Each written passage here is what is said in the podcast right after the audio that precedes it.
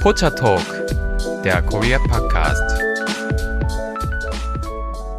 Hallo, ganz herzlich willkommen zu Potter Talk, der Korea Podcast mit Lisa und Delilah. Yay! Ja, soll ich es einfach mal sagen? Also wir haben gerade schon mal aufgenommen, so ungefähr fünf Minuten waren wir schon dabei, äh, bis mir auffiel, dass ich leider nicht aufgenommen habe. Schade. Lisa, wie kannst du nur? Vielleicht Ja. liegt das einfach daran, dass wir gerade so ein freudiges Thema durchgegangen sind. Wahrscheinlich. Es hat mich emotional, hat es mich schon so gepackt. Da habe ich das Aufnehmen vergessen. Ja, jetzt müssen wir nochmal anfangen, haben aber auch nicht mehr so viel Zeit, weil ich gleich zu Ikea Click and Collect muss. Aber das sind nur Probleme am Rande. Am Rande eines viel größeren Problems, über das wir heute sprechen möchten. So. Ja, wir hatten uns überlegt, wir wissen ja alle, warum wir diesen Podcast überhaupt erst angefangen haben, warum wir alle dieses Jahr und letztes Jahr so furchtbar viel ungewollte Freizeit geschenkt bekommen haben. Und wir wollten einfach weiterhin den Elefanten im Raum nicht ignorieren und dachten uns, wir soll ich, vielleicht sollten wir mal über das Thema Corona reden. Absolut. Ich bin dabei. Ja, aber natürlich, wir haben auch ein bisschen vorgewarnt für alle, die jetzt sofort schon ausschalten wollen. wir wollten natürlich auch vorwarnen, dass ähm, unser Podcast jetzt nicht unbedingt ein ernster Podcast ist. Wir wollen das natürlich auch ein bisschen locker angehen. Es geht nicht darum, jetzt zu sagen, "Äh, es ist alles das und das passiert. Wir wollen eigentlich eher so ein bisschen die interessanten Aspekte vielleicht rausholen, wie Dinge in Korea gelaufen sind, die vielleicht anders in Deutschland gelaufen sind und was vielleicht an interessanten Dingen da rausgestochen haben. Genau, also ich werde euch jetzt nicht nochmal eine komplette Chronik geben äh, der Ereignisse hier in Deutschland, denn das habt ihr sicherlich schon tagtäglich in den Nachrichten verfolgen dürfen und müssen, sondern wir wollen ja eben auf die Ereignisse in Korea gezielt eingehen. Da waren viele interessante Sachen dabei und ja, die ganze Handhabung war eben auch komplett anders und auch ähm, according äh, to the Korean culture. Und das ist auf jeden Fall ein erwähnenswertes Thema für euch. Ja, hoffentlich interessiert es euch, äh, ja, obwohl es eben um Corona geht. Ähm, ja, Delilah, möchtest du vielleicht direkt starten mit deiner Einleitung? Ja, ich werde eine kurze Vorwarnung geben. Natürlich in Korea und in Deutschland spricht man von Corona, international von Covid.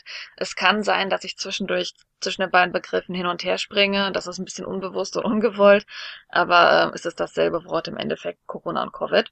Wie gesagt, wir wollen so ein bisschen herausstechen, was in Korea vielleicht herausgesprungen ist in dieser ganzen Entwicklung von Corona.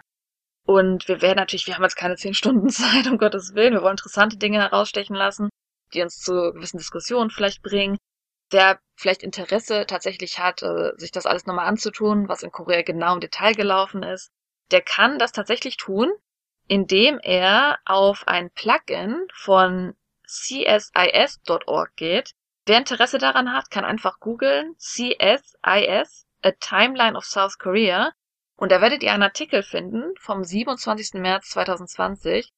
Allerdings am Boden des Artikels ist ein Plugin mit allen Artikeln von Korea über jede einzelne Entwicklung, über Corona und die Pandemie vom ersten Tag bis zum aktuellen Tag. Also es ist sehr interessant, sich das alles anzugucken, aber jetzt vielleicht nicht für jeden, der einfach darüber hinwegkommen will, in welcher Situation wir Ja. gerade sind. Also die Website für die richtigen Fans von Corona, ja, da könnt ihr euch auch ein Poster vom Coronavirus ausdrucken, wo das Coronavirus noch so eine coole Sonnenbrille aufhat. ähm, sagt man Corona in, in Korea, oder? Sagen die Covid? Corona, ja, ja. Wobei ich Corona, sagen ja. muss, also mir tut ja die Biermarke so ein bisschen leid, dass jeder, wenn man jetzt Corona sagt, an das eine denkt, nicht an das andere. Also mir schmeckt das Bier trotzdem noch. Ich habe auch in der Corona-Pandemie diverseste Corona getrunken. Ich mag das nämlich echt ganz gerne. Ich habe gehört, dass es äh, am Markt nicht gelitten hat, aber ich denke, dass einfach der Ruf von Corona auf einmal ein ganz anderer ist. Also blöd ist es schon. Ja, doof ist es schon irgendwie. Genau. Wollen wir zum ersten Punkt kommen, Bitte. zur Entwicklung von Corona? Und ich muss sagen, der erste Punkt ist vielleicht mh, unerwartet, aber dennoch wichtig, und zwar einfach das Vorwissen und die dementsprechende Vorbereitung, die Mhm. Korea auf den Coronavirus hatte, aufgrund Finde ich ganz entscheidend. des MERS-Outbreaks in 2015, wo ich hier in Korea war. Ja, ich war tatsächlich auch da zu der Zeit. Und äh, das war das erste Mal, dass ich mit so einer Atemmaske äh, rumlaufen musste. Auf jeden Fall äh, MERS, wer es nicht kennt, Middle East Respiratory Virus, Ja, was auch durch ein Coronavirus ausgelöst wird, äh, jedoch mit das war auch ein richtig guter Trend. weitaus äh, größeren Folgen, muss man sagen. Coronavirus unterscheiden sich ja durchaus, ja eine größere Familie. Und zu Deutsch äh, auch einfach MERS, glaube ich. Mhm. Genau. MERS. MERS. Weiß ich nicht. Ja. M-E-R-S. MERS. ja. Und das fing damit an, dass ein koreanischer Geschäftsmann aus dem Mittleren Osten mit Fieber, Husten und schließlich dann auch äh, Pneumonia zurückgekehrt ist. Und die Reaktionen, die darauf entstanden sind, äh, haben die koreanische Regierung komplett überworfen. Also man war überhaupt nicht vorbereitet auf alles, was passieren sollte daraufhin.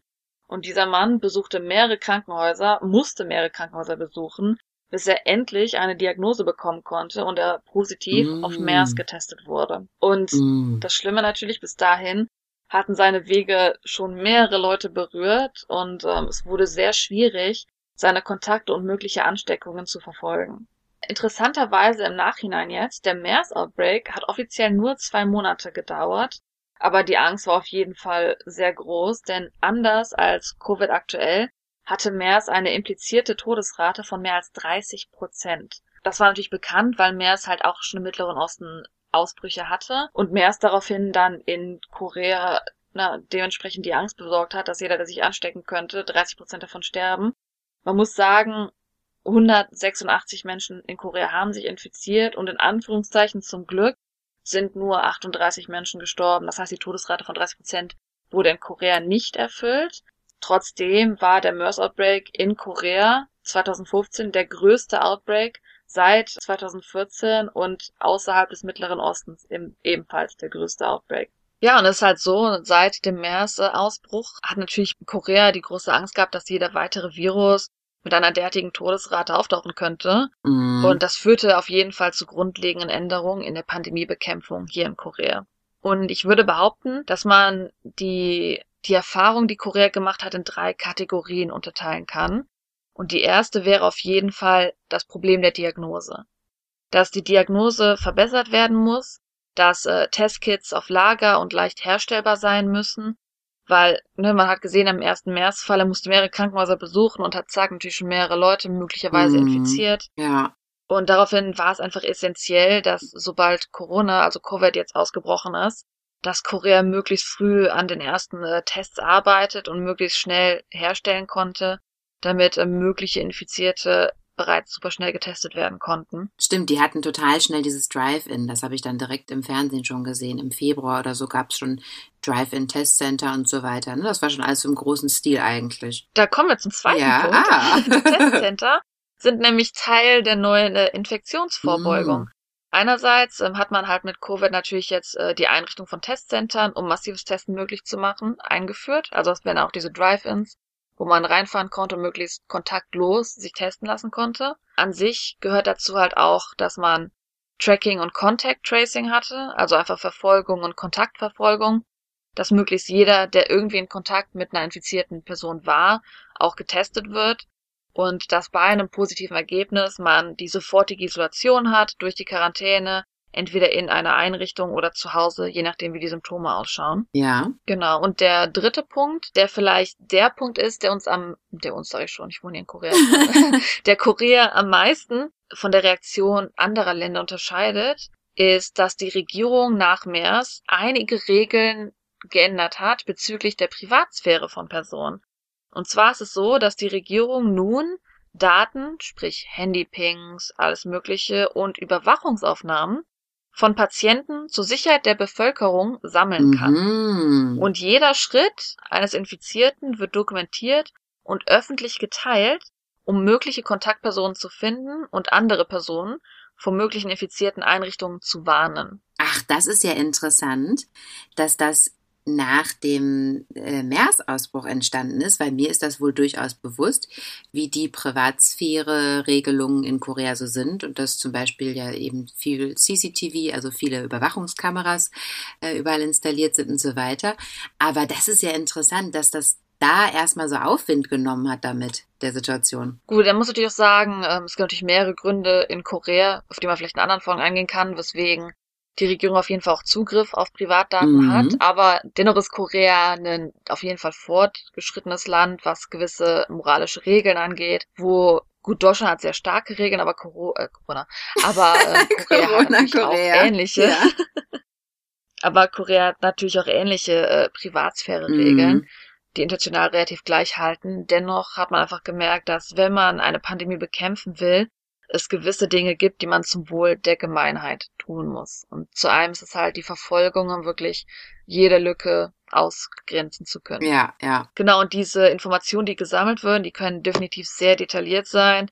Sprich, die genaue Busnummer, die genaue Minute der Fahrt, äh, die Zeitdauer von Aufenthalten in Krankenhäusern, Restaurants, Arbeitsorte, alles Mögliche wird sehr, sehr detailliert aufgebaut. Und ja, ich würde sagen, an diesen Vorbereitungen merkt man auf jeden Fall, dass andere Länder äh, durchaus weniger in diesen Richtungen ausgearbeitet waren oder weniger Möglichkeiten vorhanden hatten. Und man natürlich auch argumentieren muss, dass vielleicht gerade im Vergleich mit Deutschland solche Privatsphäre-Eingriffe nicht unbedingt so schnell möglich wären. Und ob es auch aktuell gerade solche Eingriffe existieren, weiß ich gerade auch nicht, um ehrlich zu sein. Mhm. Wie ist es in Deutschland? Existieren Eingriffe in die Privatsphäre zu Tracking-Möglichkeiten? Ja und nein. Also wir haben ja auch die Corona-App hier und natürlich ist auch Inhalt der Corona-App irgendwie ja dich zu tracken, beziehungsweise das läuft über Bluetooth und Bluetooth kann dann andere Personen in deiner Umgebung wahrnehmen, unabhängig davon, wo ihr jetzt alle seid, aber Personen in deinem Umfeld wahrnehmen. Und wenn dann da jemand Corona hatte, dann kann der dir das später sagen. So, nur ist das aber trotzdem alles immer noch ähm, mit den normalen Regeln unseres Datenschutzes vereinbar. Also die wurden dafür jetzt nicht ausgehebelt oder irgendwie sowas. Äh, da gab es ja ein ganz großes, äh, ganz große Debatte Wo- Wochen und Monate lang über diese App, bis die dann auch endlich mal rauskam, was dann auch schon eigentlich viel zu spät gewesen ist. Ja, aber das musste eben alles da konform mit dem Datenschutz sein. Und ja, also insofern, das hält sich natürlich immer noch alles wahnsinnig in Grenzen. Allerdings wurde ich neulich angerufen vom Gesundheitsamt und ich bin im Fitnessstudio gewesen und da ist ein jemand gewesen, der den südafrikanischen äh, Coronavirus, also diese Mutationsvariante hatte und ich musste jetzt sofort ähm, zum Test gehen. Also wenn ich irgendwo in Bereichen gewesen bin, äh, wie Fitnessstudio oder ja Schule, also irgendwo, wo ich nicht draußen im Park stehe sozusagen, sondern jetzt irgendwo, ja, in einem Geschäft oder so, wo wiederum jemand anderes äh, irgendwie das Ladenrecht hat, ja, dann muss das registriert werden, dass ich da war, zu welcher Zeit, eben für den Fall, wie es da eingetreten ist, dass dann da später auch zur selben Zeit ein Patient anwesend war, damit ich benachrichtigt werden kann. Beantwortet das deine Frage? Also es ist immer noch so auf dem Low-Level hier in Deutschland und ganz ehrlich, wen interessiert zwar nicht, wo im Fitnessstudio gewesen bin, das kann meiner Meinung nach die Regierung ganz gerne wissen. Äh, Ich glaube nicht, dass das jetzt die Ausmaße überschreitet, die ähm, ethisch vertretbar wären. So, um das abzuschließen. Ich hatte übrigens dann kein, kein Corona natürlich, ich habe mich natürlich dann testen lassen. Sehr gut. Ja, Ja gut, da sprichst du was an. Natürlich ist es in Korea nicht anders. Durch die Verfolgung der Leute haben wir auch, na, auf gewisse Art und Weise nicht eine App, aber wir haben drei verschiedene Wege, wie wir informiert wurden über die Privatsangriffe anderer Personen, die infiziert waren, wenn Mhm. man es so ausdrücken darf. Und da muss man vielleicht ganz am Anfang einen Shoutout zu einer relativ bekannten Seite in Korea geben, die du natürlich auch gekannt hast, äh, die Corona-Board-Seite. mhm. stimmt. Und wer Interesse an dieser Seite hat, findet die ganz einfach unter coronaboard.kr. Und da gibt's auch die englische Version, die man relativ schnell klicken kann, wenn man diese Seite öffnet. Und die wurde direkt am Anfang, möchte ich wirklich sagen, äh, gestartet von zwei privaten Personen, um einfach die aktuellsten Daten zu der Covid-Entwicklung darzustellen. Und ähm, ich sage einfach, dass die relativ bedeutend ist, diese Seite, weil zu Anfang wo ich sag mal wirklich nur die ersten vier Leute in Korea infiziert waren, hat diese Seite all die Daten, die von der Regierung vielleicht separat durch SMS äh, innerhalb der Nähe von gewissen Towern nur einigen Leuten gegeben hat, wirklich zusammengetragen, dass man alle Informationen aufgelistet hatte, wirklich in Übersicht. Ja, die Corona-Board-Seite fand ich klasse. Die habe ich auch äh, hauptsächlich benutzt, weil man ja auch so eine tolle Übersicht hatte, ne, über alle Länder, also wirklich so weltweit. Das fand ich auch mal, zumindest im Anfang noch ganz spannend, die ersten paar Wochen. Dann habe ich es natürlich auch irgendwann aufgegeben. Äh, die Zahlen dazu verfolgen, aber das war sehr übersichtlich. Und gerade hier in Deutschland ist es ja auch so, es ist so unübersichtlich. Es gibt Seiten, äh, es gibt Seiten vom Robert Koch Institut, was ja hier quasi das äh, Hauptinstitut ist, was jetzt äh, in dieser Corona-Sache da das Sagen hat. Dann gibt es noch die einzelnen Seiten der Bundesländer und so weiter und so fort und du blickst echt nicht mehr durch. Also mein Mann fragt mich auch ständig irgendwie, äh, machen jetzt die Fitnessstudios wieder zu? Äh, ist jetzt hier eine Ausgangssperre? Und ich sage immer, du ganz ehrlich, ich weiß es nicht, ja, weil ich blicke hier nicht mehr durch.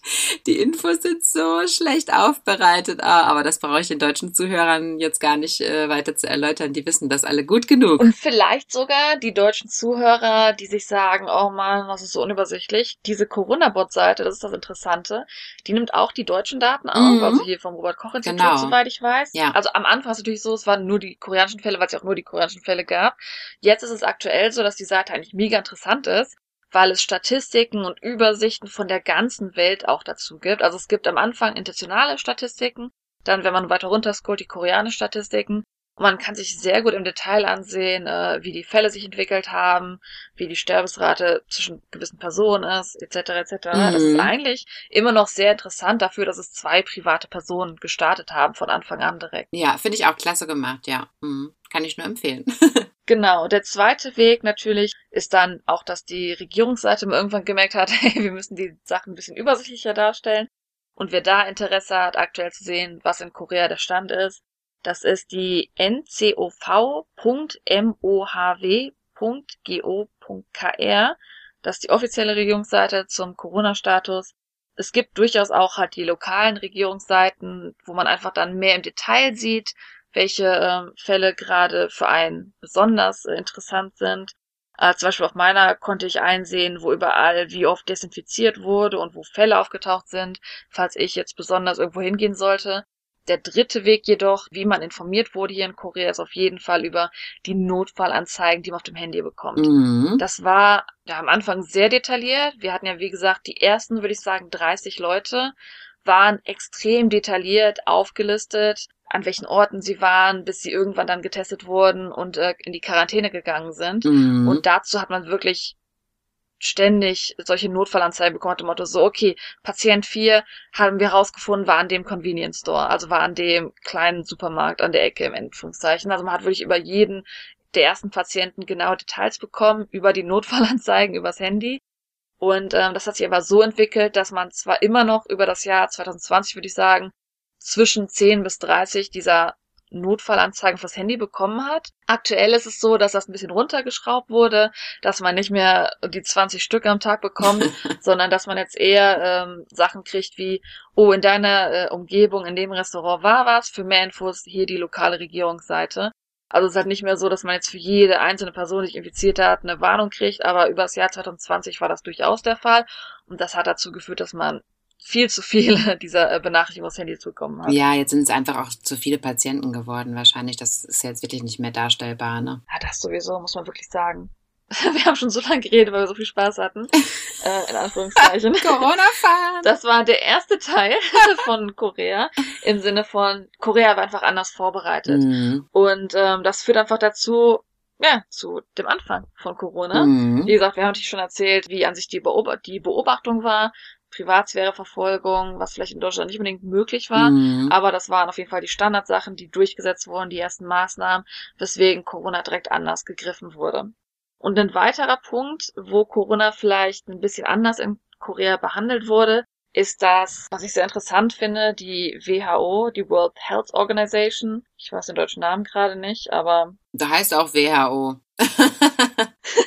hat am 11. März erst Corona als Pandemie erklärt und Korea hat seit dem ersten Fall in Korea am 20. Januar tatsächlich schon, sehr früh, ist einfach schon mit Vorsicht als Pandemie behandelt. Nach dem Motto so, okay, wir wissen nicht, was passiert, aber wir sagen einfach, wir sind extrem vorsichtig mit allem, was passiert. Ja gut, jetzt äh, meine Meinung zu der WHO und wie sie Covid behandelt haben, sind nicht unbedingt alle podcast-freundlich, da, wär, da werde ich nicht ins Detail gehen, keine Sorge.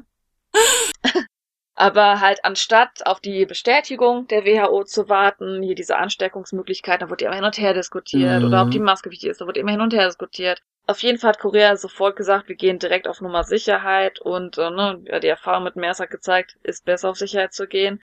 Und sogar bereits vor dem ersten Fall, vorm chinesischen neuen Jahr, das ist ja leider dadurch stark ausgebrochen, weil zum chinesischen neuen Jahr viele Leute reisen, um ihre Feiertage zu genießen, mhm. einige davon halt international auch, deswegen sich die Fälle relativ stark verbreitet ja. haben. Aber bereits vor dem chinesischen neuen Jahr fing es wirklich an, dass äh, Masken und Ethanol und ähnliche Desinfektionsmittel exponentiell im Preis gestiegen sind und sehr schnell ausverkauft waren. Also ich hatte das Glück, ich habe eine Packung von 20 Masken vorm chinesischen neuen Jahr einfach mal gesagt, okay, ich mal auf Nummer sicher, kaufe ich mir mal welche. Die waren im Preis auf 50 Euro gestiegen und am Tag danach ausverkauft. Also wirklich. Also bei uns war das auch so, dass auch zu dem Zeitpunkt schon die Masken ausverkauft waren. Das weiß ich noch, weil natürlich wir durch unsere Verbindung zu Korea auch ein bisschen früher äh, ein bisschen mal die Öhrchen gespitzt haben bei dem Thema, ja. Und auch nach Masken geschaut haben und die waren da in Deutschland aber auch schon ausverkauft wirklich auch bevor es ernst wurde bei uns, wie gesagt, bevor wir überhaupt den ersten oder sogar den vierten Fall hatten, waren die Leute schon so ein bisschen auf Sorge und als dann der erste Fall kam, war sofort die Vorbereitung auf eine eventuelle Ausgangssperre und das Meiden von sozialen Aktivitäten. Also man hat wirklich gemerkt, dass Leute, auch obwohl noch keine Regeln vorhanden waren, weniger draußen waren, weniger unterwegs. Sofort hat jeder eine Maske getragen. Und äh, interessanterweise, trotz der Vorbereitung auf eine mögliche Ausgangssperre, gab es nie Preisänderungen oder Knappheiten äh, bei Beliebtheiten der Deutschen, sprich äh, Toilettenpapier und Nudeln. Ich glaube, das waren die wichtigsten Sachen in Deutschland, die sofort ausverkauft waren. Ja, das ist ja der Knaller überhaupt gewesen, ja. Also ich sag mal, es gab halt schon Sachen, die vielleicht dann zum Mittag weniger zur Verfügung waren, aber in der Regel waren die direkt zum nächsten Morgen wieder ohne Probleme aufgestockt. Also mhm. warum und woher kann ich nicht genau sagen, aber ich glaube, da hatte Korea nie die Sorge, dass es irgendwie auch ausverkauft sein könnte, dass immer halt was da war. Weil im Endeffekt ist es ja das Panikkaufen, was dann die Probleme mit dem Verfügbarkeit herstellt. Ja, ja. Ja klar. Ja, dass alle eben auf dieselben Produkte gehen. Mit dem Toilettenpapier mhm. sollen wir jetzt wieder zurückkommen aus koreanische Badezimmer. das, das, lassen wir jetzt. Ähm, aber das war schon wirklich faszinierend, das zu beobachten. Ja, und sowas hat es in Deutschland auch äh, zumindest ähm, in den letzten, ja, ungefähr 100 Jahren nicht mehr so richtig gegeben. ja, wie gesagt, also sobald dann äh, ja in Korea die Masken relativ exponentiell gestiegen sind und dann auch sofort schnell ausverkauft waren, hat die Regierung angefangen, äh, Masken zur Verfügung zu stellen. Mhm. Und da gab es immer in der Woche einen Tag für dein Geburtsjahr. Also ich, Geburtstag klingt jetzt sehr genau, aber es war im Endeffekt, also die geraden Geburtstage können, äh, ich glaube Dienstag, Mittwoch und die ungeraden Geburtstage können Donnerstag, Freitag Ach, sich dann ihre Masken abholen. Ja, ich genau, weil es halt so extrem eng war mit den Masken. Man konnte keine Masken mehr kaufen, keine mehr finden. Es wurden noch keine Masken mehr äh, ins Ausland exportiert, weil man einfach selber total Mangel hatte, dass die Regierung auf Ration gegangen ist und dann die Masken hat jeder so in der Woche seine zwei Stück abholen dürfen. Und als es dann halt ernster wurde in Korea, hat man so ein bisschen gemerkt, dass äh, eingegriffen werden muss. Und das führte dazu, dass halt die Regierungsinstitutionen sowie regierungsverbundene Einrichtungen, sag ich mal, die Schule, Universitäten, behördliche Einrichtungen, dass äh, solche Dinge natürlich erstmal nach hinten verschoben wurden, was die neue Eröffnung angeht, oder dann im Endeffekt auch komplett geschlossen und alles online gestellt wurde. Und das hat man darin gesehen, zum Beispiel, dass bei behördlichen Angelegenheiten oft äh, die Deadline um einen Monat nochmal nach hinten verschoben wurde. Das heißt, viele Visa-Verlängerungen waren um einen Monat verlängert. Und ja, viele Prozesse konnten plötzlich online durchgeführt werden. Und zum Beispiel kann ich das persönlich so ein bisschen beobachten an meiner Universität. Es gab halt schon Munkelungen, das war noch nicht offiziell, dass äh, das Semester verschoben werden soll. Und auf einmal hatten wir in einem Gebäude gegenüber von uns äh, einen möglichen Infizierungsfall. Und daraufhin ist sofort erstmal das ganze Labor ins Online-Meetings-Prozess übergegangen. Das ist ja dann die Zeit, wo auf einmal Skype und äh, Skype leider gar nicht, wo auf einmal Zoom und Google Meetings äh, so gestiegen sind. Mhm. Und ähm, dann kam auch irgendwann halt die Bestätigung, dass nicht das Semester nur noch nach hinten verschoben wird, sondern auch es wirklich in die Online-Semester übergeht. Darf ich mal ganz kurz an dieser Stelle fragen, wie, ähm, wie schnell das ging, dass man dann auf Online umgestiegen ist? Weil das war ja auch bei uns das Riesendrama, ne? Also am Anfang war es so, dass man nach hinten verschoben hat. Ich kann nicht sagen, ob es zwei oder drei Wochen waren. Es war auf jeden Fall so mitten im Monat, dass es hätte anfangen sollen. Und da hat man dann gemerkt, dass gerade ja Darauf kommen wir später noch mit dem besonderen Fall, Mhm. dass es so gestiegen ist, dass man äh, die Verschiebung keinen Sinn macht, sondern dass man wirklich äh, online übergehen muss. Ja, und das hat dann auch sofort funktioniert. Das wurde einfach umgesetzt, da durfte keiner meckern.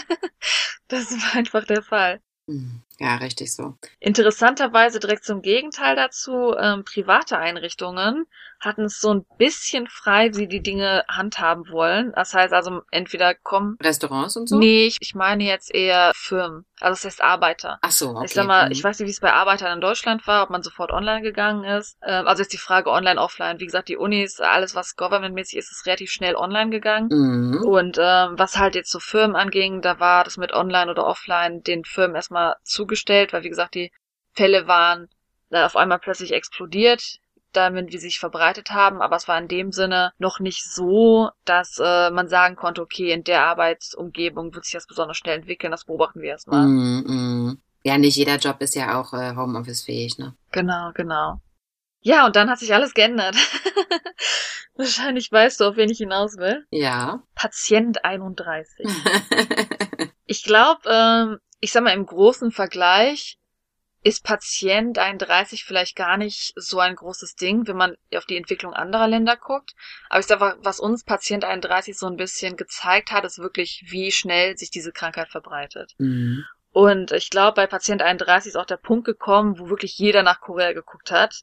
Und ähm, ja, denn aufgrund dieses Patienten ist Korea halt erst zum größten Ausbruch außerhalb Chinas geworden. Ja, ja. Genau. Und ich will einfach so ein bisschen ins Detail gehen damit. Wir werden jetzt nicht bei jedem Fall ins Detail gehen, aber weil es einfach der Fall ist, wo man wirklich die Entwicklung sieht, werde ich ein bisschen ins Detail gehen. Der erste Fall in Südkorea fand am 20. Januar 2020 statt. Und zum 19. Februar gab es eine tägliche Ansteckungsrate von 20 Leuten. Und diese Ansteckungsrate nur einen Tag später lag bei 70 Leuten. Das heißt, dass wir bei 104 Personen insgesamt am 20. Februar waren. Ja. Und an dem Tag war auf einmal alles anders. Denn man hatte so bis zum 19. Februar das Gefühl, dass noch alles so ein bisschen im Griff war. Und plötzlich der Sprung von 70 hat einige Angst bereitet. Und ja, wie gesagt, ihr, ihr wisst ja wahrscheinlich schon, wer diesen Sprung verursacht hat. Ich sag mal, wer der Sündenbock auf jeden Fall in den Medien war. Der Sündenbock, ja. Nur den Tag darauf, am 21. Februar, hatte Korea insgesamt 346 confirmed cases, also bestätigte infizierte Personen. Das heißt, vom 20. Februar zum 21. von 104 auf 346. Das war ein extremer Sprung, den wir, wie gesagt, jetzt aktuell öfter sehen, aber zu dem Punkt einfach komplett neu war. Wie entstand das? Ja, dieser extreme Unterschied wird, wie gesagt, einer Patientin zugeordnet, Patient 31. Und diese Person hat im Februar trotz Symptome einen Gottesdienst, möchte ich in Anführungszeichen sagen, besucht, denn sie hat nicht unbedingt eine Kirche besucht, sondern sie hat eine Sekte besucht und diese Sekte nennt sich Chinchonji, Church of Jesus, mit Anführungszeichen Church of Jesus. Es so ist- called. Ich kann nicht genau sagen, was für eine Sekte. Es gibt sehr interessante Arten von Sekten hier Es in gibt Korea. viele Sekten, ja. Mhm. Leider, genau. Und sie hat diese Kirche besucht, äh, in Anführungszeichen, diesen Gottesdienst besucht. Und in diesem Gottesdienst sitzt man Person an Person sehr nah aneinander. Und diese Sekte ist nicht nur eine kleine Sekte, wie wir vielleicht von Sekten oft denken. Es ist eine sehr, sehr große Sekte mit mehreren tausend Mitgliedern. Und nicht nur saß sie nah an den Leuten, sie saß mit vielen Leuten in einem Raum und hat, wie gesagt, trotz Symptome wahrscheinlich noch mehrere Dinge unternommen, bevor sie Ja, gesungen wurde. und was man da halt alles so macht, ne? Um so einen Gottesdienst. Mm, genau, im Gottesdienst selber auch halt Dinge, die, wie wir jetzt wissen, den Virus stark verbreiten. Und das hat nicht in Seoul selber stattgefunden, sondern in Daegu, ebenfalls einer größeren Stadt, allerdings weiter im Süden von Korea. Und wie gesagt, der erste große Sprung fand vom 19. auf den 20. statt.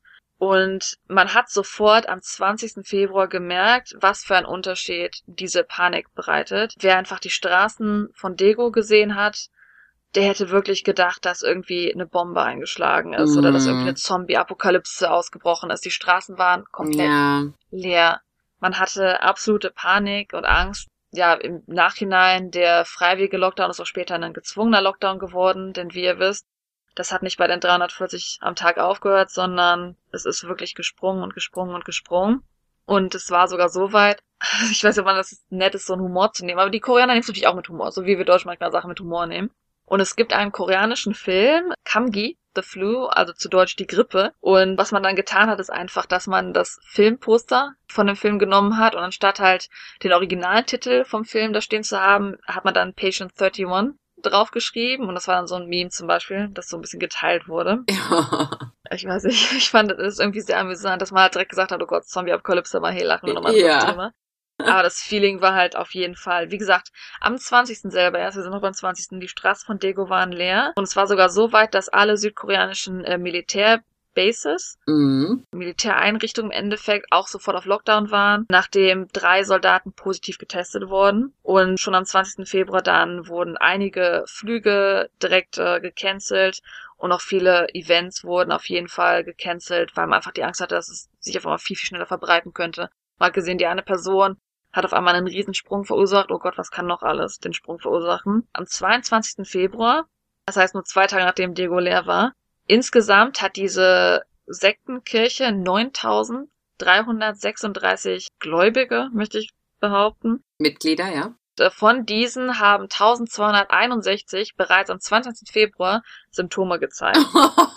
Und oh, am 24. Krass. Februar war es dann so weit, dass oh Mann, 15 ey. Länder Südkorea von ihrer reisefreien Liste gebannt haben. Also Stimmt. 15 Länder haben gesagt, Korea darf hier nicht mehr rein. Und von da fing das an, dass Korea auf einmal, ja, das größte Problemkind in ja, Asien wurde. Ach, das war dann aber auch schnell wieder vorbei. Und es war sogar so, am 28. Februar hatten wir 2000 bestätigte Infizierte.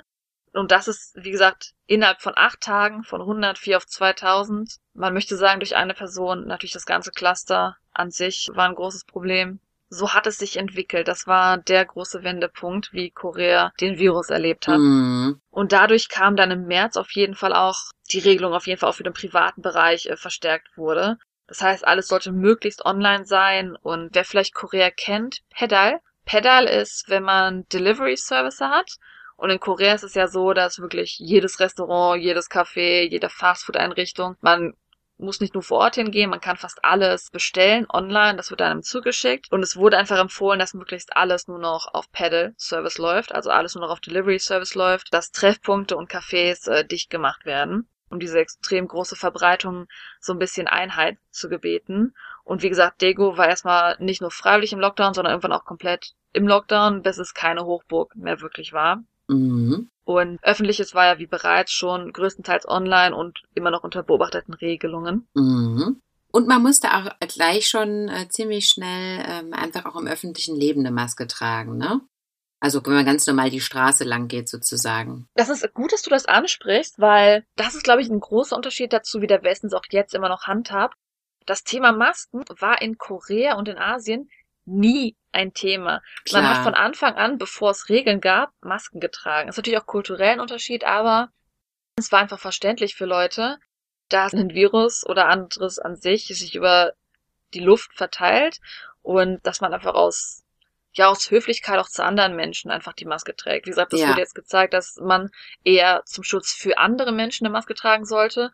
Und das war von Anfang an die Idee in Asien an sich, dass man Masken nicht nur für einen selber, sondern auch für andere Menschen aus Höflichkeit trägt. Und ich habe, ich sag mal, es gab natürlich eine Zeit, wo wir keine Maskenpflicht hatten. Aber sogar wo wir keine Maskenpflicht hatten, war es gang und gäbe. Wie gesagt, die Masken waren sofort zum Anfang ausverkauft. Die Regierung hat sie zur Verfügung gestellt. Wo es eine Maskenpflicht von Anfang an gab, waren enge Dinge wie Subway, also U-Bahn und Busse. Also da sollte man möglichst halt schon die Maske tragen. Ich glaube, ab Ende Februar fing die Pflicht dafür an. Ja, ja. Ja, und dann in Deutschland fing das dann auch so langsam an mit dem Maskentragen, ne? Und dann kamen erst diese Stoffmasken die ich ja jetzt so auch gar nicht so verkehrt fand vom, vom Ding her, weil diese chirurgischen Masken sind ja auch nur so dünne Fähnchen. Das ist ja jetzt auch nicht so der Superschutz. Das fand ich ganz okay, aber jetzt hat man ja mittlerweile auch in Deutschland gesagt, dass man dann diese richtigen Masken dann tragen muss, ne? Also diese medizinischen Masken. Aber die Masken erstmal durchzukriegen, das war ja jene harte Nuss in Deutschland. Und das habe ich, das habe ich ein Stück weit, also ja, wir sind hier eine andere Kultur, okay, aber können wir nicht auch einfach schlau sein und gucken, welche anderen Länder damit schon super zurechtkommen und dann uns einfach mal ein bisschen was abgucken. Ja, müssen wir das alles irgendwie selber entwickeln und erfinden und erforschen und so, ja. Oh, das hat mich ein bisschen gestört. Also, das, aber das ist wieder so deutsche Mentalität. Ich glaube nicht, dass es die deutsche Mentalität ist. Das ist ja einer der Punkte, weswegen ich mit der WHO so ein bisschen Probleme habe, dass das, was die gesagt haben, sie nie so richtig ganz eingestanden haben, dass es vielleicht eine falsche Entwicklung war. Klar, sie haben sich korrigiert, aber im Endeffekt, wenn man auf die ersten Sachen gehört hat, hat man dann trotzdem das vielleicht als Wahrheit festgenommen. Und ich habe es noch erlebt jetzt mit einer Freundin, die jetzt nach Deutschland zurückgekehrt ist aus Korea. Wie gesagt, in Korea war es erstmal selbstverständlich. Und sogar wenn ich alleine um drei Uhr morgens vielleicht mal rausgehe auf die Straße, da ist kein Mensch, ich trage trotzdem eine Maske. Ich weiß, es klingt komisch, ich bin ganz allein nicht mehr auf der Straße, ich trage trotzdem eine Maske. Und äh, meine Bekannte, die jetzt in Deutschland ist, wenn die nicht unbedingt in einem Laden ist, wenn sie draußen auf der Straße ist, haben sie Leute schon mal gefragt, so, hey, wieso trägst du eine Maske? Ist doch gerade hier keiner irgendwie, den du anstecken könntest. Und dieser Gedanke, dass einfach egal, wo man ist, man eine Maske trägt, weil man egal, wo man ist, keine Spur hinterlassen will, das ist so eine Selbstverständlichkeit hier in Asien, die einfach auch kulturell in dem Sinne im Westen gar nicht verbreitet ist, aber auch einfach durch die WHO, durch ihre ähm, Announcements nicht wirklich verstärkt wurde, diese Gedankenrichtung. Ja, das stimme ich zu. Das stimme ich zu. Das wurde ja auch alles so ein bisschen immer äh, nicht mehr so richtig drüber gesprochen, quasi im Nachhinein. Aber da stimme ich zu. Die Informationen von denen waren auch nicht so äh, eindeutig. Und die haben auch immer gegen diese Masken äh, äh, gesprochen oder zumindest sich nicht dafür ausgesprochen. Aber das wollen wir bis jetzt äh, weglassen. Sonst wird das hier noch der Conspiracy Podcast. Ja, wir sind gerade, was das, das Thema Corona in Korea angeht, leider auf einem kleinen Tief, aber es kommt ein sehr interessantes Diskussionsthema, würde ich behaupten. Okay, wir sind gespannt. Wir brauchen Feuer. Genau, der Februar fing an, oh Gott, Hochburg und im März kamen dann die Regeln und man hat dann so gedacht, so im April, okay, jetzt geht's langsam wieder in Richtung Besserung. Man würde sagen, das ist das Ende der ersten Welle gewesen. Vielleicht eine, ja, Sorgensache war, dass man am 13. April in Korea gesehen hat, dass von 116, mindestens 116 Leuten, die infiziert waren und dann sich wieder gebessert haben, ich würde sagen geheilt wurden, später wieder nochmal positiv getestet wurden. Und da hat man dann die Sorge bekommen, oh nein, es gibt aktuell noch keine richtige Lösung. Was soll man machen? Mhm. Dennoch hat man aber halt, wie gesagt, die Entwicklung gesehen, dass äh, man das Gefühl hat, die erste Welle geht jetzt vorbei. Dadurch führt es dann am 20. April zu den ersten Lockerungen. Das heißt also, sag ich mal, Restaurants und Fitnessstudios, also nicht wirklich Hochburge waren, sowieso nicht. Man hat ja gesehen, dass die ganzen Sektenkirchen und gewisse Gottesdienste, wie sie eingerichtet sind, eher ähm, zu Hochburgen geworden sind, die dann zur Verbreitung des Virus geführt haben. Und daraufhin hat man dann gesagt, okay, es gibt jetzt die ersten Lockerungen für Restaurants und für Fitnessstudios, weil im Endeffekt äh, sind das nicht die, die richtigen Orte, wo sich Leute infizieren aktuell. Und das war dann auch der Punkt, wo Korea angefangen hat, seine sogenannte Corona-Diplomacy anzufangen. Und da hat Korea dann angefangen, die Daten wirklich im Detail zu, ähm, soll ich sagen, teilen und wirklich Testkits für möglichst viele Länder herzustellen, weil Korea aktuell die erste Welle hinter sich hatte und sie nicht so benötigt, wie andere Länder, die jetzt gerade erst die erste Welle so richtig erlebt haben oder am Erleben waren. Mhm. Man war froh und auf einmal, auf einmal geht's wieder bergab bei uns. Wie gesagt, die Entwicklung war ein bisschen anders zu Deutschland. Wie war's denn im April in Deutschland? Da fing es doch irgendwie erst an in Deutschland, oder? Ja, mehr oder weniger. Also wir hatten ja dann den ersten richtigen Lockdown im April, genau. Allerdings kann ich mich erinnern, dass dann doch relativ zügig zum Sommer hin auch schon wieder so Hochstimmung hier war. Genau, ich denke, die ersten Wellen waren relativ ähnlich, nur halt zeitlich verzögert. Ja. Ja, genau, genau. Also da war das Wetter ja dann auch besser und man war dann an der frischen Luft und wir sind dann auch äh, schon wieder verreist und die Grenzen haben dann wieder aufgemacht. Die hatten ja dann auch alle so ad hoc-artig äh, dann die Grenzen geschlossen, hier die meisten Nachbarländer. Ja, das war dann eigentlich wieder eine schöne Zeit, wenn man dann auch wieder hoffnungsvoll mhm. war. Und dann kam der Herbst. sind wir schon beim Herbst? Nee, das ist leider noch nicht. Aber wir sind so. fast da, weil ähm, es ist im Endeffekt ein größeres Thema, das ich gerne reden möchte, weil es relativ anders zum Westen gelaufen ist in dem Sinne. Und zwar, wie gesagt, man hat so ein bisschen mhm. gedacht, hey, Daegu ist das eine große Cluster, aber man kann es langsam kontrollieren. Und auf einmal gab es in Seoul einige Ausbrüche, die dann wieder ein bisschen Angst verursacht haben. Und einer der bekanntesten Ausbrüche vielleicht, je nachdem, wie man Korea verfolgt hat, war der Itaewon-Ausbruch. Hast du da vielleicht was von mitbekommen? Ja, da habe ich von gehört. Da ging es um einen Club. Ist das richtig? Auf eine gewisse Art und Weise ja. Und zwar war es so, dass wir bei einem Punkt angekommen waren, wo wir am Tag nur um die 20 Neuinfizierungen hatten was eigentlich im Vergleich international eine relativ gute Zahl ist. Und auf einmal hatten wir ein neues Cluster in Seoul. Und zwar fing das damit an, dass ein 29 Jahre alter, zu dem Punkt dann Patient, positiv getestet wurde. Und man hat herausgefunden, dass dieser Patient in der Nacht vom 1. Mai auf den 2. Mai fünf Nachtclubs in Itaewon besucht hat. Ja, und daraufhin. Erstmal hört sich das ja ganz normal an für einen 29-Jährigen. Das stimmt. Man muss auch sagen, ihr sagt jetzt vielleicht, wie der hat Nachtclubs besucht. Äh, zu der Zeit hat man erstmal gedacht, hey, die Cluster sind in Kirchen, wie gesagt, Restaurants wurden runtergeschraubt. Man hat die Probleme nicht wirklich im Nachtleben gesehen, was im Nachhinein fragwürdig ist. Aber äh, das Nachtleben war in dem Sinne noch nicht wirklich angegriffen. Aber man hatte zu dem Zeitpunkt schon, dass die Adressen notiert wurden, die Kontaktdaten von den Leuten. Genau, also man hatte immer an Orten in der Regel Listen, wo man sich eintragen sollte, um wie gesagt dieses Contact Tracing, Kontaktverfolgung möglichst gut äh, zu bewahren, dass auch immer was erreichbar war. Mhm. Diese Person, die halt wie gesagt in diesen fünf Nachtclubs war, ist dann im Nachhinein daraufhin auch äh, in der Nachbarschaft natürlich rumgegangen, wurde aber dann halt für Covid-19 positiv getestet und ist dann ins Krankenhaus gekommen, wirklich was auch so tragisch war. Und man hat halt festgestellt, dass durch auch diese Kontaktlisten, die du gerade erwähnt hast, also vor Einrichtungen hat man eine Liste, wo man sich eintragen muss, dass dementsprechend er mit 1300 Personen im Kontakt gewesen ist. Und das Problem war aber auf einmal, dass diese Personen trotz dieser Liste extrem schwer zu identifizieren und zu verfolgen waren und man einfach natürlich den Zwang hatte, dass diese Leute sich möglichst selbst isolieren sollten und im möglichsten besten Fall sich auch testen lassen sollten für den Virus. Und ihr fragt euch vielleicht, ja, warum, wenn man doch diese Kontaktlisten hatte, warum war es so schwierig, diese 1300 Menschen zu kontaktieren? Auf den genauen Grund kommen wir später, aber sagen wir es mal so, diese Listen waren jetzt nicht irgendwie, dass man das überprüft hat. Da haben Leute einfach eine falsche Handynummer eingegeben, mhm. im besten Fall. Ja. Und man hat einfach durch diesen Vorfall wirklich gemerkt, dass äh, Clubs, Bars, Roomsalons und andere äh, Nightlife-Establishments einfach äh, ein relativ großes Problem sein können. Man hat sie daraufhin erstmal für indefinitely schließen lassen. Also man wusste nicht genau bis wann, aber sie wurden auf jeden Fall erstmal geschlossen, um diese neuen Steckungen wieder in den Griff zu bekommen. Und durch diesen ET1-Patienten und diese nicht verfolgbaren Kontakte ist ein relativ großes Problem ans Licht getreten, möchte ich mal behaupten. Und man muss vielleicht erstmal auf den Grund hinausgehen, warum dieses Problem existiert. Wir haben ja schon am Anfang über das Tracking gesprochen und die, das Tracking aktuell war in drei Schritten aufgeteilt. Das erste Tracking von diesen ersten 30, 40 Patienten war extrem detailliert.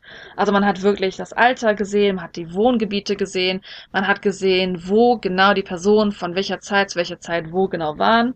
Das zweite Level des Trackings, was auch das Tracking zu der Zeit des Etaewon-Vorfalls war, war jetzt so, dass nicht unbedingt das Alter gezeigt wurde, es war ja begrenzt, das Alter. Das Wohngebiet wurde nicht wirklich gegeben, aber relativ große Schritte, wie gesagt, wo in welchem Club man war, vielleicht wo man arbeitet, wo man hingegangen ist, wurden dennoch gezeigt und es war dadurch natürlich nachvollziehbar, wo die Person wahrscheinlich wohnt.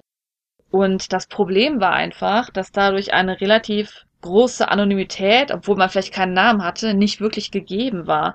Denn wenn man jetzt sagt, okay, Person X ist infiziert, war in Club Y und arbeitet bei Z, dann ist es einfach so, dass deine Coworker wahrscheinlich. Und der fehlt jetzt auf der Arbeit.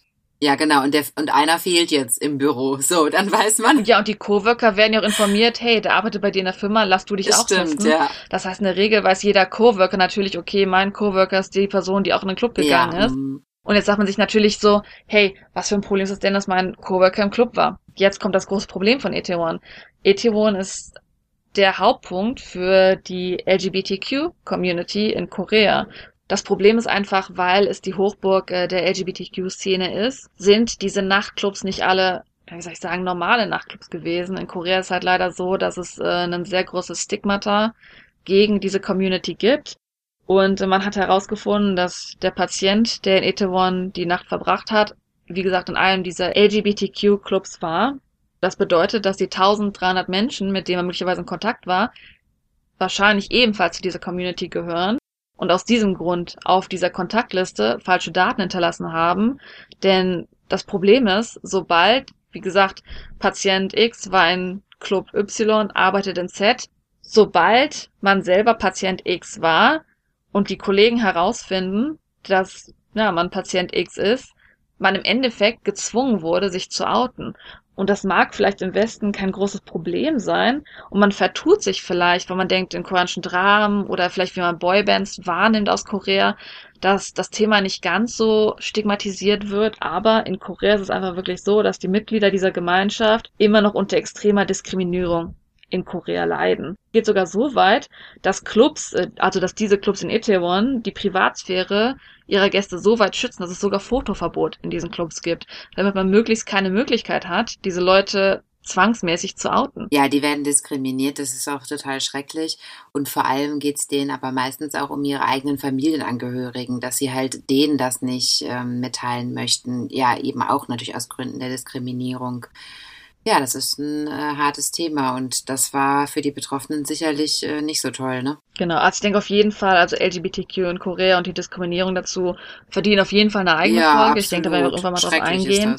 Aber ich denke, dass es halt wichtig ist, das anzusprechen, weil ich glaube, viele im Westen nicht unbedingt verstanden haben, was für ein kulturell tragisches äh, Dilemma das mhm. eigentlich war, der Itaewon-Vorfall. Und was ich halt auch relativ interessant, also was halt interessant, was ich halt auch relativ wichtig äh, zu benennen finde, ist, dass die Leute jetzt denken, mein Gott, dann, dann müsst ihr euch halt für das Wohl der Leute irgendwie zwingendermaßen outen. In Korea ist es wirklich so, dass die Diskriminierung so weit geht. Natürlich ist es wie in, in Deutschland, vielleicht ist es kein Kündigungsgrund, es ist kein erlaubter Kündigungsgrund, aber das ändert nichts daran, dass der Boss nicht einen indirekten Kündigungsgrund daraus macht. Dass er auf einmal feststellt, hey, du bist schwul, oh, heute ist dein Report aber nicht so gut wie der andere Report. Ah, diese Woche ist deine Leistung aber weniger gut als die Woche mm, davor. Furchtbar. Dass einfach auf einmal ne, andere Sachen passieren, Klar. die nicht wirklich begründet sind, aber die beim offiziell auf Papier dann schlechter für einen aussehen und man dann halt indirekt selber kündigen für, möchte irgendwann, ja, ja. Andersrum, dass man halt gekündigt wird, weil auf einmal andere Sachen äh, gesagt werden, die man gar nicht getan hat, aber die einfach so dargestellt werden, damit man halt. Oder so, ja. Ja. Es ist ein schwieriges Thema und das ja. Problem ist auch wirklich, dass dadurch einfach die LGBTQ-Community in Seoul natürlich auch die Angst gehabt hat, dass auf einmal jetzt dieser ähm, Anti-Backlash kommt. Und es ging sogar so weit, dass auf den sozialen Medien äh, Leute wirklich gesagt haben, wenn ihr nicht äh, vorkommt, dann werden wir euch einfach online tracken und wir werden dafür sorgen, dass ihr diese in Anführungszeichen immoralen Aktivitäten nicht mehr durchführt. Mhm. Also es ist wirklich, äh, ja, also man vertut sich, was für ein großes Thema der Etemon-Vorfall wirklich war. Ja. Und aktuell ist halt so, äh, wie gesagt, es gab diese drei Level davon, welche Informationen gegeben wurden. Es war am Anfang sehr detailliert, danach hat man versucht, weniger detailliert, aber man hat gemerkt, die Anonymität ist immer noch so angegriffen, dass Leute versuchen, nicht identifiziert werden zu können. Und aktuell ist es so, dass die Informationen nicht mehr so krass auf den Patienten zugeschnitten sind. Das heißt, man hat nicht mehr Patient äh, 2000 war an dem dem Ort, sondern was man jetzt eher an Informationen bekommt, also der Stand aktuell jetzt zum Beispiel, ist, dass ich eher Informationen bekomme wie der Ort an dem Tag, da war ein Infizierter, äh, wer da auch war, lass ich vielleicht testen. Also man hat gar nicht mehr Informationen mit Patient X war da. Man hat einfach der Ort ja, wurde von Infizierten besucht. Also aus diesen Gründen genau. auf jeden Fall etwas besser, ja. Genau, Orte sind halt nicht mehr direkt individuellen Personen zugeordnet. Eine Kleinigkeit noch, also was heißt eine Kleinigkeit? Für uns vielleicht gerade besonders, aber im Vergleich zum zum vorherigen Problem ist es jetzt vielleicht nicht mehr ganz so schwerwiegend. Ein zweites Thema, das durch Etewon einfach hervorgerufen wurde, ist, weil Etewon auch eine Hochburg für Ausländer ist. Ausländer gehen furchtbar gerne nach Etewon, weil es damals Ort der US Military Base war und dadurch gab es einfach extrem, es gibt immer noch extrem viel westliches Essen dort, äh, Kleidungsgeschäfte, vielleicht eher für westliche Größen, alles weitere. Also Etewon sehr beliebt für Ausländer. Und natürlich waren dann auch einige der Leute, die vielleicht äh, infiziert wurden Ausländer oder die Krankheiten verbreiten Ausländer.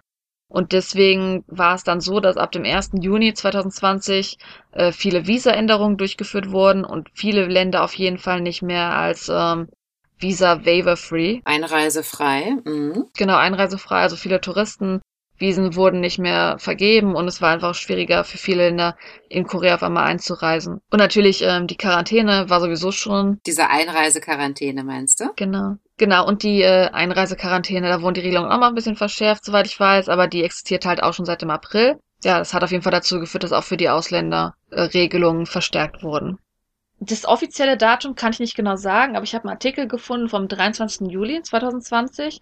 Und zwar ist Korea offiziell in seine schlimmste Rezession seit 20 Jahren gefallen, aufgrund der Corona-Folgen. Ich denke, Deutschland hat ja auch ordentlich gelitten, wirtschaftlich, was alles so entstanden ist. Nur natürlich, wie es halt ist mit Rezession, das bringt so ein bisschen Unstimmigkeiten in der Bevölkerung mit sich, ein bisschen Aufruhr. Und natürlich die ersten, die protestiert haben, waren leider die Kirchen. Das hat großartig funktioniert. Und man möchte sagen, vielleicht nicht alleine, aber größtenteils hat das wieder dann zum Anfang der zweiten Welle relativ früh bei uns im August geführt. Und äh, im Nachhinein. Durch die Protestaktivitäten, Entschuldigung, durch während der Protestaktivitäten. Sagt man. Ach, okay. Also offiziell ist natürlich auch wieder Kann eine Sache. sein. Ich weiß nicht, ob man dazu stimmen kann oder nicht. Die WHO hat es noch nicht als zweite Welle akzeptiert. Aber Korea hat da von seiner zweiten Welle schon gesprochen, weil diese Protestaktivitäten, wie gesagt, das waren jetzt nicht nur einfach irgendwelche Kirchen, das waren Riesenkirchen und das war, falls man den Platz kennt, vor dem Palast in Seoul, das ist ein Riesenplatz, wo Leute protestieren können und da hat der Kirche einfach mit tausenden Mitgliedern sich hingestellt und protestiert. Zu der Wirkung, dass wirklich die Regierung Proteste komplett verboten hat, weil eine derartige Masse einfach gefährlich war, zu protestieren. Klar, ja, ist ja auch verständlich, ja. Ich sag mal, als Folge der Rezession, man hat das wirklich schon in Korea gespürt. Zwei Beispiele hätte ich jetzt. Ich habe eine Bekanntschaft, die eine Privatschule hat, eine Hakwon. Und die hat im Jahr 2020 einen Verlust von 200.000 Euro gemacht. Wow. Mhm. Wir haben auch dafür gesprochen, mal, dass Korea ein Land ist von Schnelllebigkeit. Also es ist halt wirklich so, dass manche Sachen nicht sehr lange aufhaben oder dass halt ein sehr schneller ähm, Trendwechsel ist zwischen gewissen Sachen. Mhm. Und ich hatte in meinem Gebäude einen Café unten und das gab schon seitdem ich eingezogen bin. Das gab es bestimmt mindestens fünf Jahre und 2020 war das Jahr, das dem einen Schlussstrich gezogen hat, weil wie gesagt Cafés ähm, besonders unter diesen ganzen Schließungen gelitten haben, dass alles nur noch Takeout sein durfte und Cafés leben ja eigentlich davon, dass Leute da sitzen können und miteinander reden können und Spaß haben können. Und dieses Café hat dann nach ja mindestens fünf Jahren, Ende 2020, sein Ende gefunden. Und es ist wahrscheinlich eine Story von vielen, wie wir wahrscheinlich in Deutschland auch gesehen haben, dass einfach viele Läden ja, diese Zeit nicht überlebt haben, obwohl sie vielleicht ein sehr, sehr starker Laden sogar waren davor. Weißt du, wie das mit den Staatshilfen ähm, abgelaufen ist? Äh, Korea hat auf jeden Fall auch sehr viele Staatshilfen gegeben, was natürlich auch Teil der Rezession ist, weil im Endeffekt umso mehr Geld man druckt, umso mehr Geld man ausgibt, umso weniger ist es wert. Mhm. Und das führt natürlich dazu, dass man ja schlechtere Verkäufe hat, schlechtere. Und dann kam die zweite Welle. Und dann war, ging es ja auch schon in den Herbst rein, was, wo sich das Wetter ja auch wieder geändert hat, was ja dann noch ähm, mehr da reingespielt hat, wahrscheinlich. Ne? Hm. Also ich kann nicht genau sagen, Korea, wie gesagt, spricht da von seiner dritten Welle. Wo genau die zweite aufhört, wo die dritte anfängt, kann ich nicht genau sagen. Aber Mhm. dadurch, dass, wie gesagt, im Sommer auf einmal dann wieder diese zweite Welle sich gezeigt hat, fing es dann damit an, dass man erst wirklich im Juni hat man, sag ich mal, drei Security-Level erstellt, wie man reagieren soll zur Pandemie. Und die wurden dann im Herbst ausgearbeitet. Hier würde ich dann jetzt, was den Herbst angeht, nicht unbedingt über die detaillierten Fälle sprechen. Wir haben, wie gesagt, Patienten 31 gehabt. Wir haben äh, den Etewon-Vorfall gehabt. Ich sag mal, der Herbst an sich, muss ich sagen, wir hatten, wie ihr vielleicht gemerkt habt, das Glück gehabt, dass wir keinen richtigen Lockdown hatten und keine richtige Ausgangssperre. Man hat aber im Herbst so ein bisschen das Gefühl gehabt, dass es in die Richtung hätte gehen können. Und es wurden halt fünf Level vorgeführt am 2. November, wo Änderungen dann auch im Nachhinein immer wieder über Announcements, über deine Handy-Notifikation dann reinkamen. Und ich würde einfach vielleicht ganz kurz die Level vorstellen. Mhm. Und das erste Level war im Endeffekt, wenn man unter 100 Personen Neuinfizierungen pro Tag hatte, dann gibt es da fünf Kategorien. Interessanterweise five Entertainment Facilities. Das ist im Endeffekt Nachtleben etc. alles, wo man fünf oder mehr Personen im Raum hat im Endeffekt. Und die wurden beschränkt auf dem ersten Level auf eine Person pro vier Quadratmeter. In, Im Club so, im Club so eine Person auf vier Quadratmeter. Hey! Ja. Ah, so ist die Pandemie halt. Genau, das ist das erste Level und es geht hoch bis auf, es gibt insgesamt fünf Level, aber aufgeteilt in 1, 1, 5, 2, 2, 5, 3. Genau, das erste Level, Clubs eine Person für, pro vier Quadratmeter. Karaoke war einfach nur, dass man Räume direkt desinfizieren muss.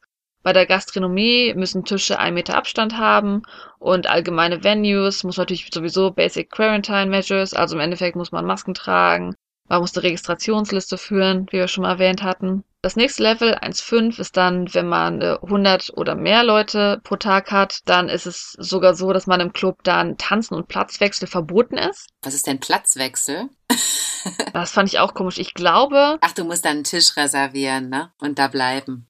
Entweder ja. das oder dass, wenn man einen Tisch hat, dass man da bleiben muss, genau, weil der Tanzen sowieso verboten ist.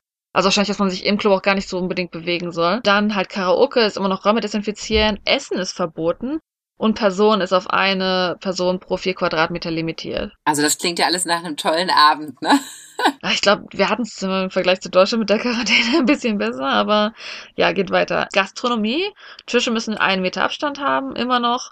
Und dann ähm, allgemeine Venues, immer noch die Massen- und Registrationssachen und halt limitiert auch wieder auf eine Person pro vier Quadratmeter. Dann sind wir auf Level 2, das ist, wenn man 300 plus Fälle pro Tag hat. Dann sind Nachtclub-Sachen an sich alle verboten. Karaoke, wie gesagt, Räume noch desinfizieren, Essen verboten, auf eine Person pro vier Quadratmeter limitiert und Sperre ab neun Uhr abends. Das heißt, was eigentlich an sich so eine Abendsaktivität ist, war dann nur noch tagsüber möglich, damit man möglichst nicht die großen Gruppen nach der Arbeit hat. Ah ja. Dann Gastronomie, immer noch in dem Sinne offen, Tische ein Meter Abstand, Restaurants müssen aber ab 21 Uhr dann nur noch Delivery Service machen und ab da fing es dann an, Cafés dürfen außerhalb von Delivery gar nicht mehr operieren, also dürfen nicht mehr auf sein. Man hat wie gesagt immer noch allgemein Maske, Registrierungslicht und in großen Gebäuden dürfen äh, nicht mehr als 100 Leute im Raum sein. Dann sind wir bei Level 2.5, das vorletzte Level. Das ist, wenn man 500 plus Fälle pro Tag hat. Wie gesagt, Parten immer noch, äh, Partys immer noch verboten, Karaoke auch, ab da verboten. Wobei ich auch sagen muss, aktuell hat man da Ausnahmen gesehen. Gastronomie ist immer noch relativ gleich. Man muss halt ab 9 Uhr dann Delivery machen.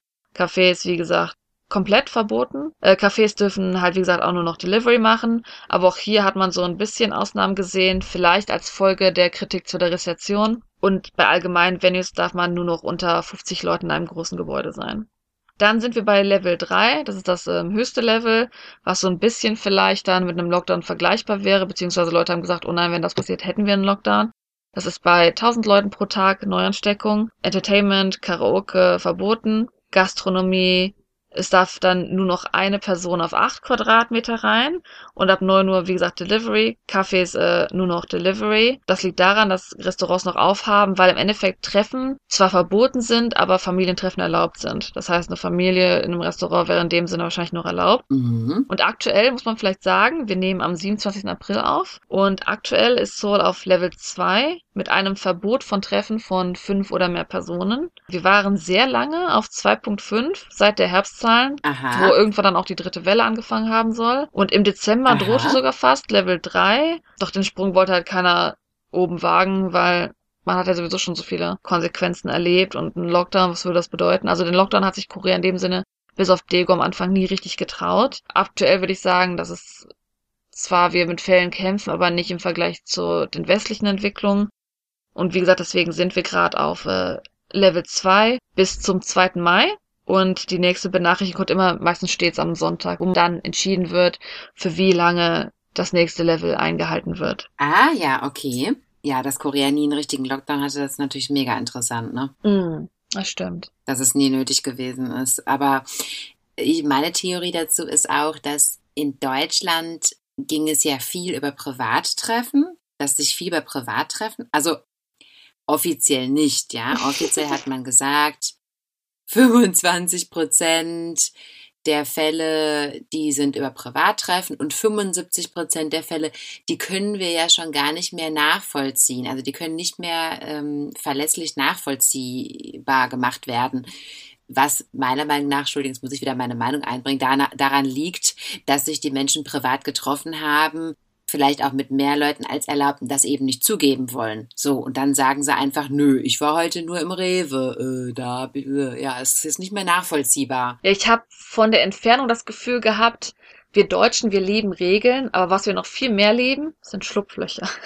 Ja, absolut. Weil ich weiß noch, das Beispiel, was du mir gebracht hattest, mit in deinem Bundesland waren die Fitnessstudios wieder auf, im Nachbarbundesland nicht. Was machen die Leute aus dem Nachbarbundesland? Die fahren zu dir ins Bundesland, gehen ins Fitnessstudio. Absolut. Man sucht einfach immer nach Schlupflöchern. Das ist, was soll man machen? Ja, man sucht nach Schlupflöchern und versucht auch da irgendwie selber das ein bisschen zu verstehen, den Sinn dahinter. Und ja, wenn ein Ort an den anderen grenzt, ne, ist dann halt eben der Sprung in den anderen Ort sehr leicht, wenn man dann da irgendwie Vorteile durch hat. Ja, das ist eben schwierig.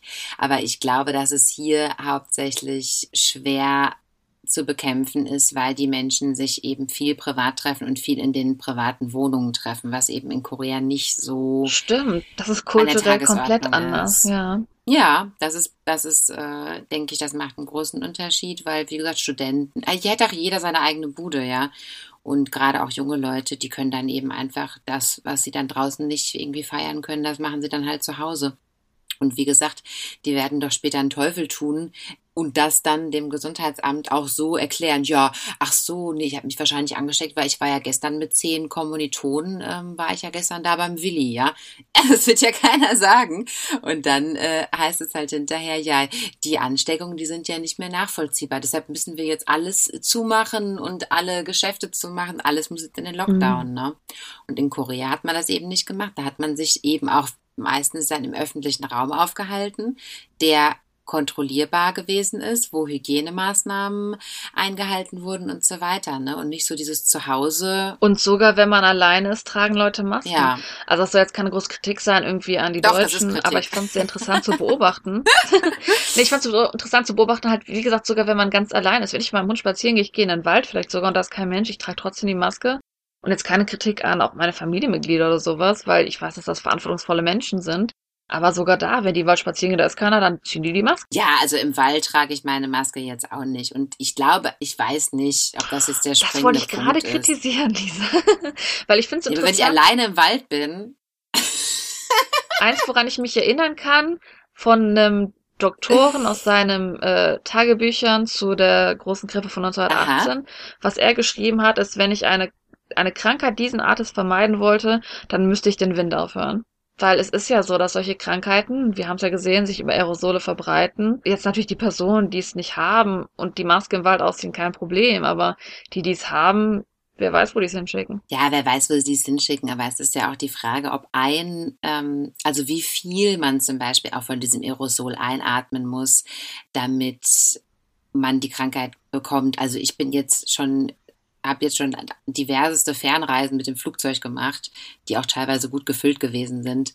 Und da muss doch irgendwer auch das dabei gewesen sein, der das hatte. Rein theoretisch, ja. Mhm. Da müsste ich das doch dann haben. Aber so ansteckend ist es eben doch nicht.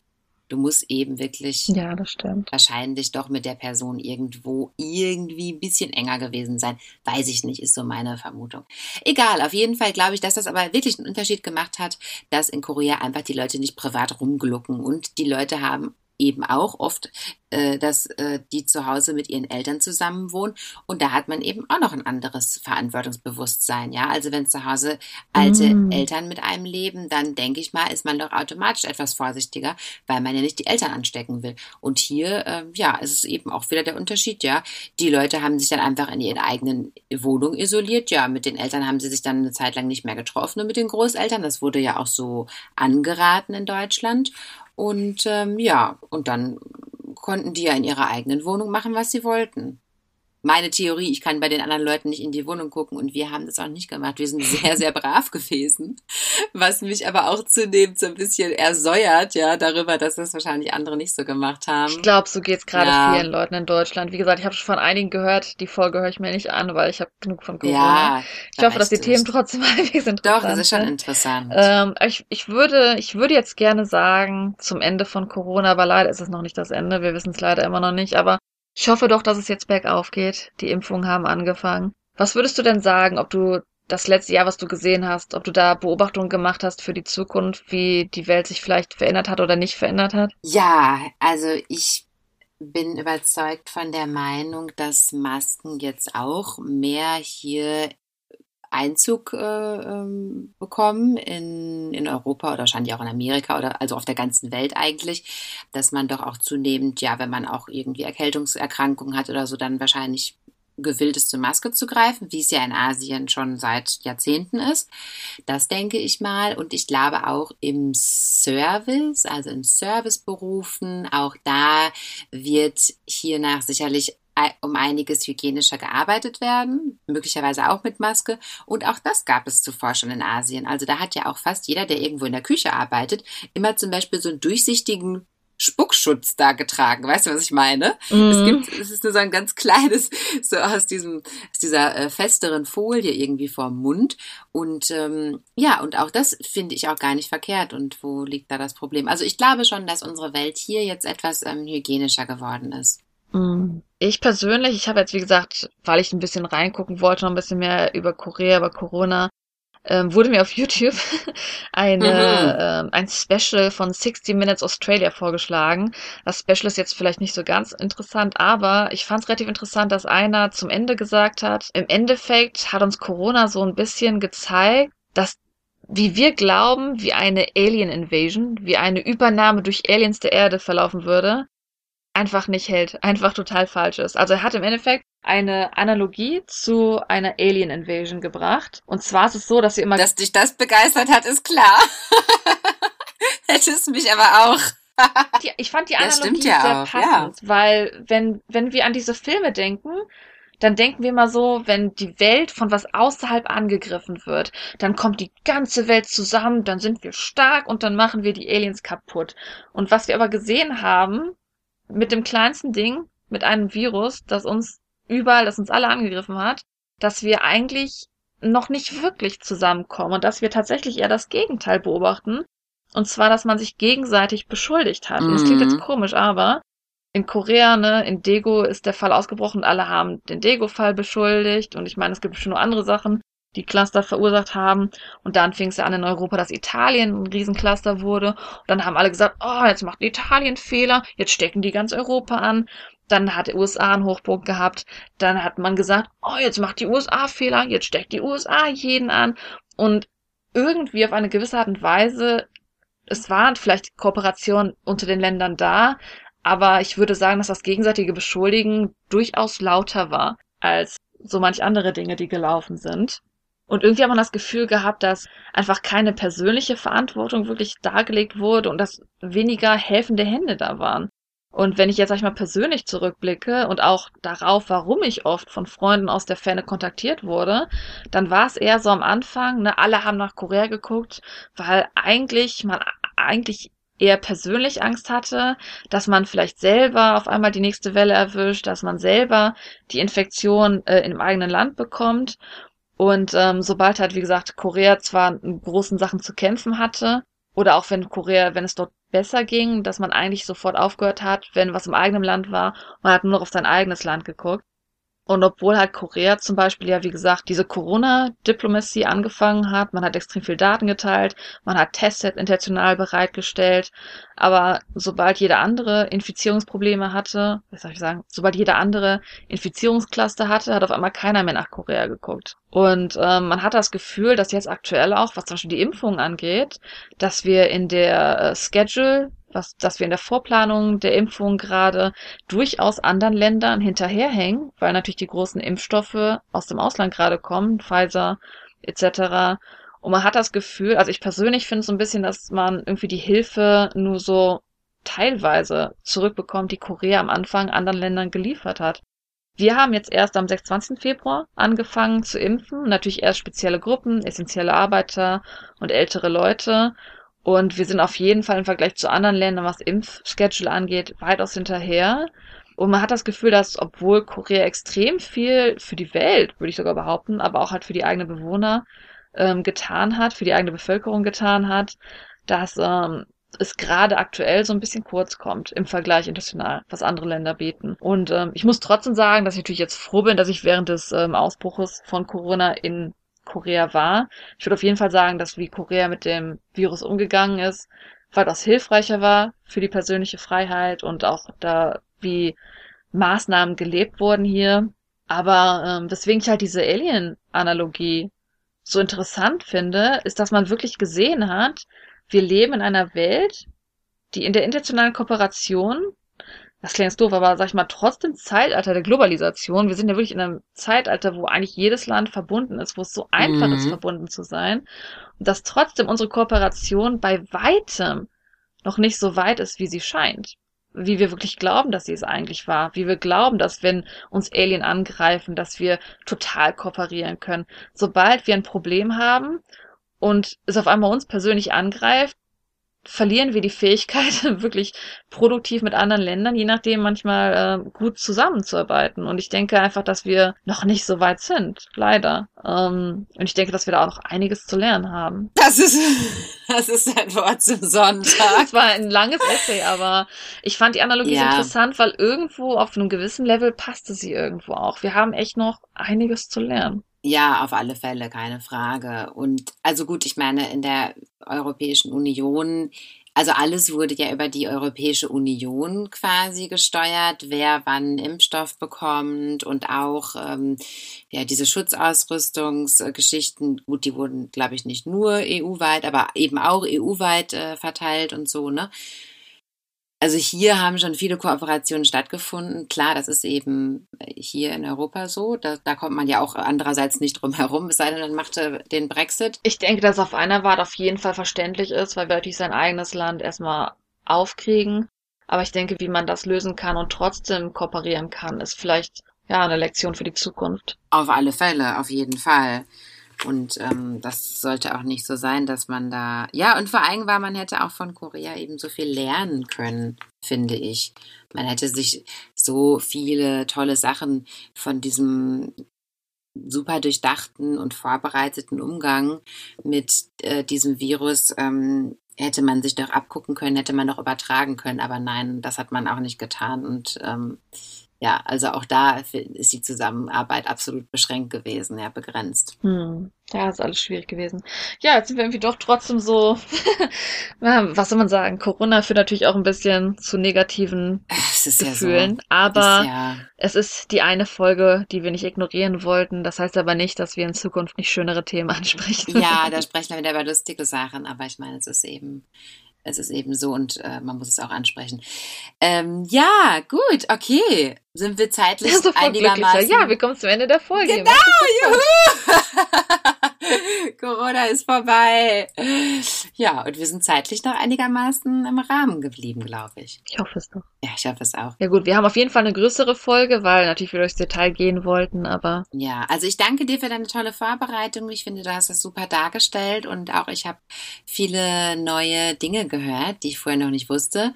Wir entschuldigen uns bei unseren Zuschauern, falls wir hier irgendwelche Meinungen kundgetan haben, die euch irgendwie äh, äh, auf euer kleines Schlipslein steppen. Aber man muss eben auch ab und zu mal äh, seine eigene Meinung sagen und das, da stehe ich auch zu. Und wenn ihr uns eure Meinung mitteilen wollt, weil Ja! wir sind natürlich nicht immer richtig und wir lieben ähm, Constructive Criticism. Wir lieben es, wenn man konstruktiv Kritik mit uns ist. Kritisch, kritisch. wir lieben es, wenn man konstruktiv kritisch mit uns ist. Dann könnt ihr das tun über unsere E-Mail potchatalk at gmail.com. Das ist p-o-c-h-a-t-a-l-k at g-m-a-i-l.com. Und da hoffen wir natürlich, dass wenn euch was nicht richtig gesessen hat und ähm, ihr eure Meinung uns mitteilen müsst, wenn euch was quer da sitzt, belehrt. gewissermaßen. Ja, bitte. Äh, aber ihr könnt uns auch einfach ein paar Witze schicken und dann können wir mal ein bisschen äh, die Oh Situation ja, auf, ganz ehrlich, Memes über Corona ist, glaube ich, das, was man braucht. Vielleicht habt ihr auch einen Poster über Patientin 31. Ja, ähm, dann verabschieden wir uns an dieser Stelle. Wir danken euch, dass ihr bis hierhin zugehört habt, noch nicht ausgeschaltet habt. Und wir freuen uns auf eine neue Folge mit, ja, lustigeren Themen. Bis dann, tschüssi. Bis Danke dann, ihr Lieben. Zeit. Tschüss, Anjang!